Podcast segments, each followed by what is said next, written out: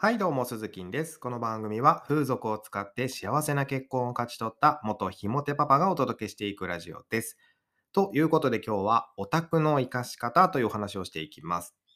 えーオタクはモテるんだよっていう事実をですね、えー知らない男性が多すぎるのなと思いましたので、えーこの配信を撮っているんですけども、えーそのビスクドールは恋をするというアニメをご存知でしょうか？えっ、とですね、これはどんなお話かというとですね、人形オタク、えつまりはひな人形オタク、えーひな人形屋さんの孫なんですけども、男性がね、男の子が、えーひな人形オタクの男の子がですね、えー友達もいなくて、こう一人でね、毎日学校から帰って人形を作っているという日々を送っているんですけども、その中でですね、学校一のとびきり可愛い美女に、えちょっと目をつけられましてですね、え恋をしていくと。いうお話なんですけども、どんどんね、その学校一の美女が、この人形オタクの男の子に恋をしていくんですよ。なんて素敵なお話なんだと思って、これ見てない方いたらちょっと見ていただければなと思うんですけども、まあそれぐらいね、オタクはモテるんだよということでございます。はい。で、自分はね、オタクだからモテないとか思ってる人はね、人生9割損してますよ。オタクだからモテないんではなくてですね、オタクの活かし方を知らないからモテないだけですよ。はい。なので、まあ、今からですね、オタクの活かし方っていうのを詳しく解説していきたいと思います。えーそもそも女性はどんな男性に惹かれると思いますでしょうか？真面目で優しい男性でしょうか？イケメンで細マッチョな男性でしょうか？正解はですね、まあこれいろいろありますけども、えーその中の一つ、何かに夢中になっている男性っていうのは好かれやすいですね。夢中になっていることが女性が尊敬できる内容であればもう最強です。で、ここにギャップなんかあったりしたらね、もう本当にもう最強どころではないですよ。えっと、もう広瀬すずちゃんがいいカップなぐらい、いいカップなぐらい、もうそれは最強ですよね。まあ実際のところは何カップあるか知る由もありませんので、まあ仮の話ではありますけども、オタクという言葉に嫌悪感を抱く男性も多いと思いますけども、オタクってね、でも言い換えたら、スペシャリストとか、専門家とかも呼べるわけじゃないですか。スペシャリストっていうのは、ある特定の分野に深い専門知識があることを指しますけども、えーまあ、専門家っていうのは専門的な知識とか、まあ、能力がある人のことを指しますよね。これオタクじゃないですか。ね。アニメオタクは、ある特定のアニメに深い専門知識があって、こう、声優さんの名前とかも全部バシッと言えたりするじゃないですか。ね、アイドルの専門家っていうのは、48人いるアイドルの名前を全部言えたりとか、まあ、研究生と呼ばれるね、こうまだテレビに出てないアイドルでさえも、名前とか出身地を覚えてたりするじゃないですか。もうオタクと呼ばれる人たちっていうのは、まあとてつもなく膨大な知識量を持っている人たちですよ。それだけでも尊敬に値すると僕は思います。そして女性は何かを熱く語っている男性の姿に魅力を感じてくれるんですよね。嘘だと思うじゃないですか。本当ですよ。ぜひ身近な女性に聞いてみてほしいんですけども、ただね、こう熱く語れとは言いましたけども、語るタイミングっていうのが非常に大事ですね。デートで女性の話を全く聞かず、自分の話ばっかりしてるオタクはね、それはもうモテませんよ。オタクも活かしきれてないです。で最小限に自分のオタクを活かすんであれば、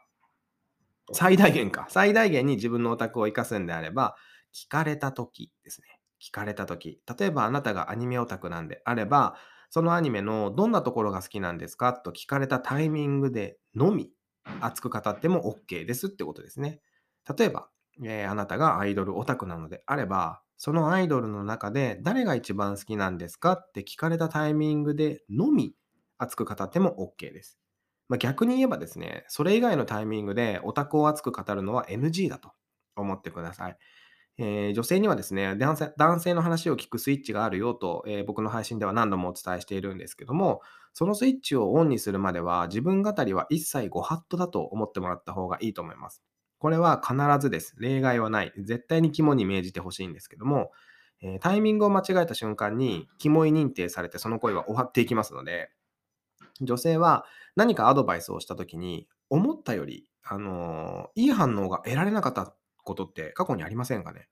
それは先日述べたあなたの話を聞くスイッチが入っていないからですね。えー女性が話を聞くスイッチをオンにしたタイミングはどう見分けるのかというとですね、先ほども述べたように聞かれた時がスイッチオンの合図です。それってどういう意味ですか？これについてどう思いますか？〇〇について聞かせてくださいみたいにね。こうして女性から質問があったとき、つまりは聞かれたときっていうのがチャンスですね。思いっきり熱く感情を込めてですね、あなたの専門分野についてもう語っちゃってください。もうここまで話したら惹かれるかもなんていうプライドは捨ててもらって全然 OK ですね。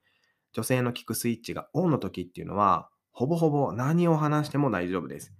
あなたの専門分野について、何がきっかけで好きになったのかとか、どういうふうに好きなのかとか、世の中的にはこう言ってるけど自分はこう思うとか、将来的にはこうなってほしいとか、